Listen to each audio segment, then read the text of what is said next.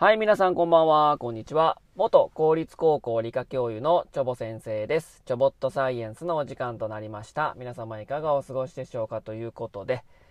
えー、今日からですね、月曜日ですね、また1週間頑張っていきましょうといったところでしょうかということで、えー、今日のお話はですね、大国アメリカはじゃがいもが作ったというね、お話をしたいと思います。じゃがいもとアメリカっていうね、えー、感じかも思いませんけどもね。皆さん、じゃがいもは好きですか？まあ日本でもね、じゃがいもを使った料理っていうのはね、数多くあると思うんですけども、ヨーロッパですね、もうじゃがいもはなくてはならない存在だと思いますよね。ジャーマンポテトとかね、マッシュポテトとかね。えー、まあ、米の代わりにじゃがいもを食べるというところが多いと思うんですけども、もともとね、まあ、それが広まっている、まあ、ヨーロッパで広まっているじゃがいもですけども、もともとね、ヨーロッパにはね、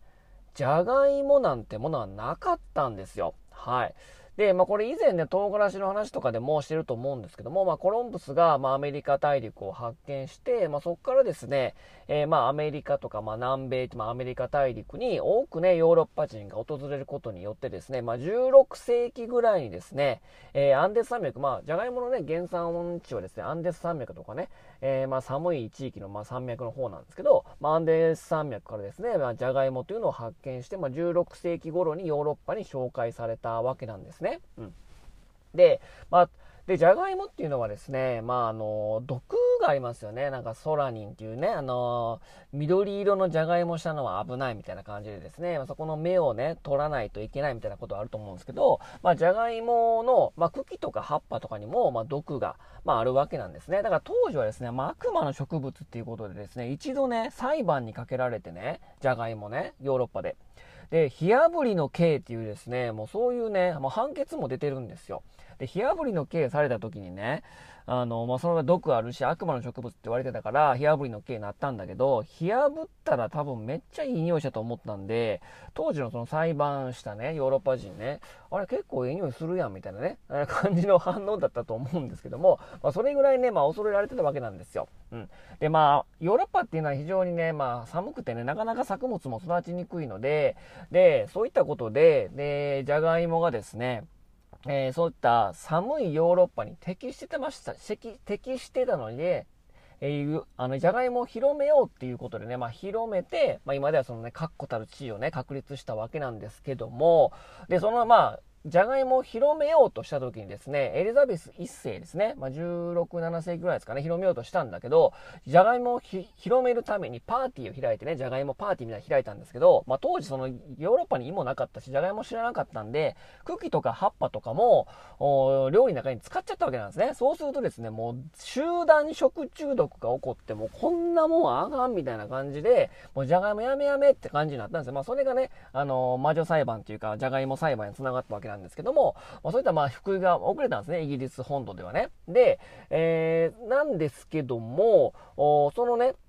北方のアイルランドでは、まあ、荒涼とした、まあ、土地で育つ、まあ、貴重な作物としてですね、イギリスは大体ね、そういったエリザベス1世の大失態があったので、じゃがいもが広まるのは19世紀ぐらいだったんですけども、アイルランドではですね、17世紀の初め頃から栽培が行われるようになってですね、18世紀には主食となるまでに、まあ、普及したんですね、アイルランドではね。うん。で、このね、じゃがいものおかげで、19世紀初めにはですね、300万人だったアイルランドの人口は、その後800万人にまで増えたと言われてるんですよ。まあ、食べるものがあればそれだけね、えー、人口増えるよねって話ですね。で、ところがですね、1840年代にアイルランドでは突如としてじゃがいものね、病気が大流行して不作となったんですね。で、えー、この頃にはですね、まあ、アイルランドの食料はジャガイモに完全に依存してましたので、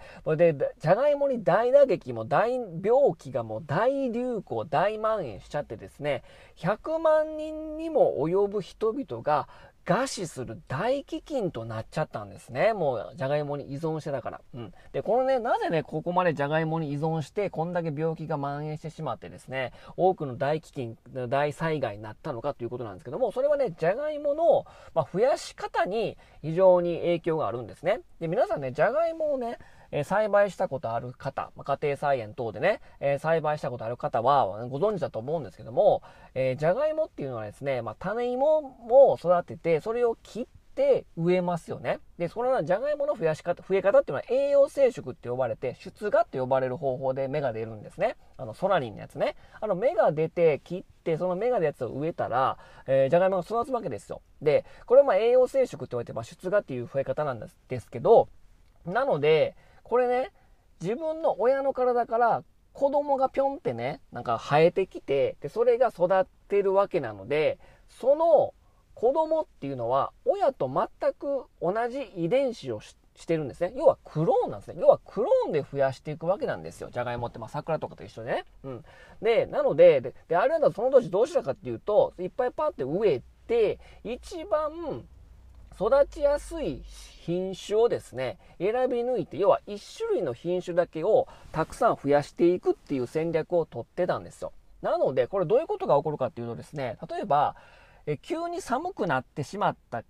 環境がね、で、温度の低いところで育ちにくい種だったらですね、同じ遺伝子クローンだから、寒さに弱いですよね。ね、アルランドは1種類のものを選び出して増やしてたので、一つの病気にかかって、あ A っていう病気にかかりやすかったら、A っていう病気にみんなかかりやすいってことになっちゃいますよね。だって全部同じ遺伝子だから、クローンで増やしてるから。ということが起こってしまったので、その1840年代に起きた大飢饉はですね、えー、同じ病気にかかりやすい品種ばっかりをめちゃくちゃ育ててたから、それはみんな死んじゃうよねっていう状況になっちゃったわけなんですね。で、原産地のアンデス山脈では、そういったことが起こらないように、たくさんの品種とかを植えておいて、まあ、生き残った種ををうまくこう利用して増やしていくっていう方法でね、まあ、そういったクローンで増やすってことを分かってたから、それに対処するためにたくさんの品種を植えることによってそういったことを対処してたんだけども、まあ、もともと意もなかったし、そういったことがいまいちね、まだ、え、理解できてなかったので、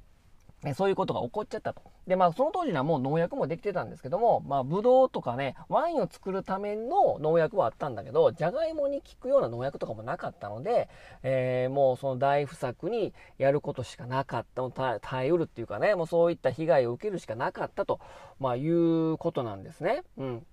で、えー、で、もうこの大飢饉になって助けてっていうことで、本土のイギリスの方にですね、助けを求めたんだけども、当時のイギリスはですね、アイルランドを属国のように見なしていたので、もう別に別に知らんわ、みたいなね。うん、もうなもう別に、もう別に太陽戦士も別に勝手にやって、みたいな感じやったので、イギリスに対して、まあイングランドだけどね、イギリスに対して深い不信感を持ってたんです。持ったんですね、アイルランド人の方々はね。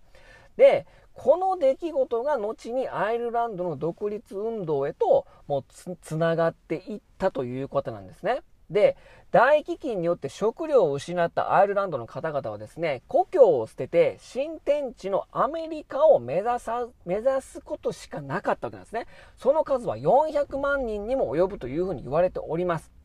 で、当時のアメリカっていうのはですね、西部開拓が終わり、いよいよ本格的な工業化が始まろうとしてる時期であったので、この時に移住してきたアイルランド人がですね、大量の労働者としてアメリカ合衆国の工業化や近代化を支えたというわけなんですね。で、こうして国力を高めたアメリカ合衆国はやがてイギリスを追い越して世界一の工業化へと発展を遂げていくというこの工業化発展を遂げていったその縁の下の力持ちじゃないけど、それを支えたのはですね、基金を、基金を、